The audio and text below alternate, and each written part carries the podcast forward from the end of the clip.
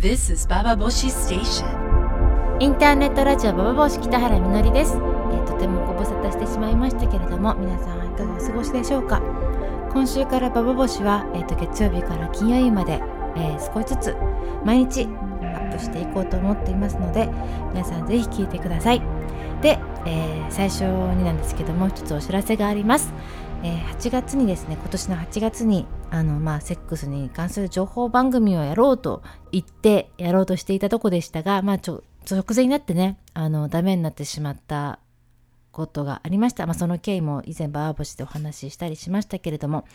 で、えっ、と、今回ですね、ちょっとまあ、いろんなこと仕切り直して、12月5日の午前、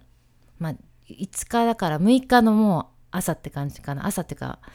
25日の26時、えー1時から、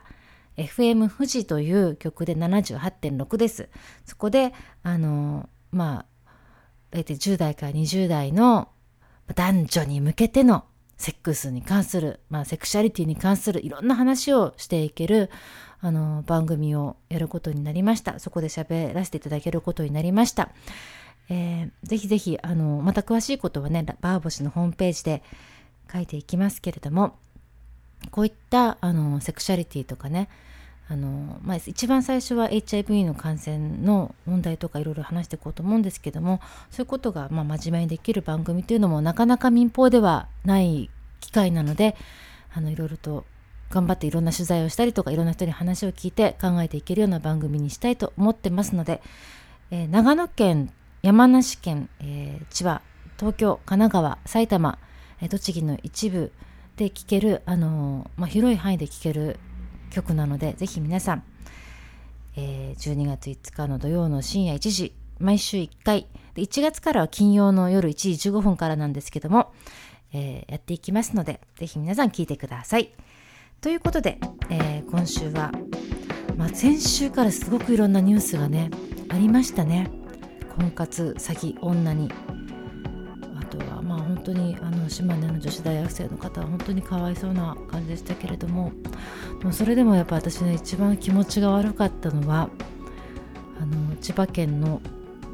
イギリス人の英語教師の女性を殺して逃げ回っている男の話。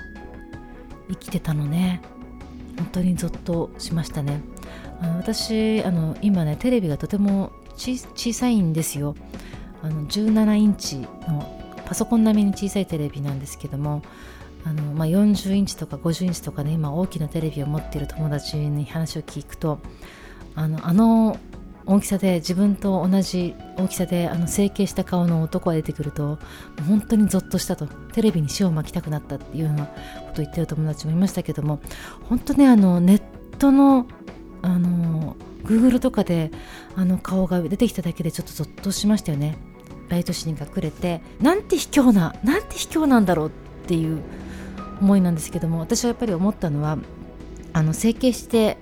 逃亡するというと、まあ福田和子もう亡くなっちゃいましたよね。心筋梗塞脳一血でしたっけ？あのまあ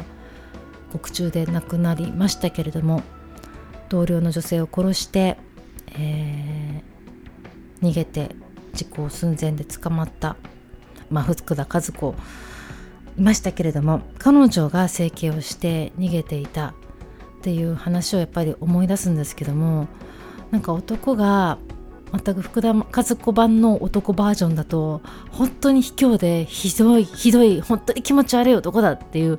この全然福田和子に感じた複雑な気持ちと全く違ってただ純粋な怒りと不気味さが募るのはなぜなのかなと思います。で福田和子の場合はやっぱり生い立ちが本当に悲惨だったじゃないですか。お母さんがあの自分の家で自分が福田和子が生まれ育った家で、まあ、売春をしていた、まあ、そのを経営していてで彼女は17歳の時に強盗をしてそして捕まってでその獄中で強姦をされてそういった、まあ、本当に凄惨な生い立ちっていうのがあってそれで出てきて30代の時にあの、まあ、女性を殺してそしてなん逃げていく生きるために逃げていく。もうとにかく逃げてで結婚しようとした人があのまあでも籍を入れたらバレてしまうからということで福田和子はまあもうそう結婚できないって言い張ってそれに不信感を持った親戚の人が、まあ、警察に訴えてでいろんな風にも身元がバレていくっていうような、まあ、そういう過去がありましてね。そういう福田和子のそのドロドロした彼女の何かから逃げようとしてるのはその殺人から逃げようとしてただけなのかっていうようなそういうようないろんな想像を沸かしてしまうからこそあの人の福田和子って人はいろんな人の心に残ったんだなっていうふうに思うんですけれども、えー、なんか男の今回の犯罪についていろんな本にも嫌な気持ちで